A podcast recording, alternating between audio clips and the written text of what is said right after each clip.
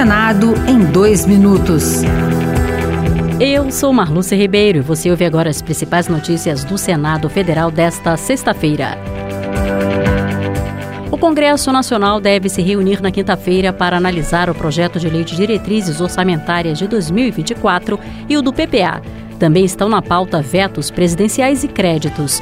O líder do governo no Congresso, o senador Randolfo Rodrigues, informou que a análise do veto integral ao projeto de desoneração de 17 setores da economia está sendo negociada com o executivo. O da desoneração não tranca a pauta. Está sendo buscado um entendimento com o Ministério da Fazenda, que está sendo presidido esse entendimento pelo ministro Haddad. Eu estou consciente de que vamos apreciar todos os vetos e vamos conseguir uma mediação da desoneração. A Comissão de Constituição e Justiça iniciou a análise do projeto que transfere para o estado do Tocantins algumas terras da União.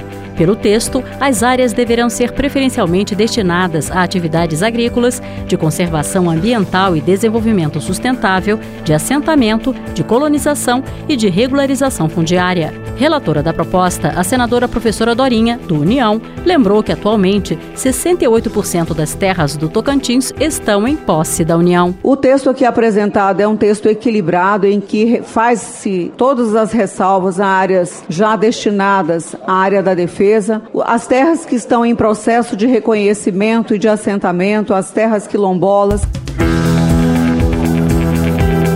Outras notícias sobre o Senado estão disponíveis em senado.leg.br barra rádio.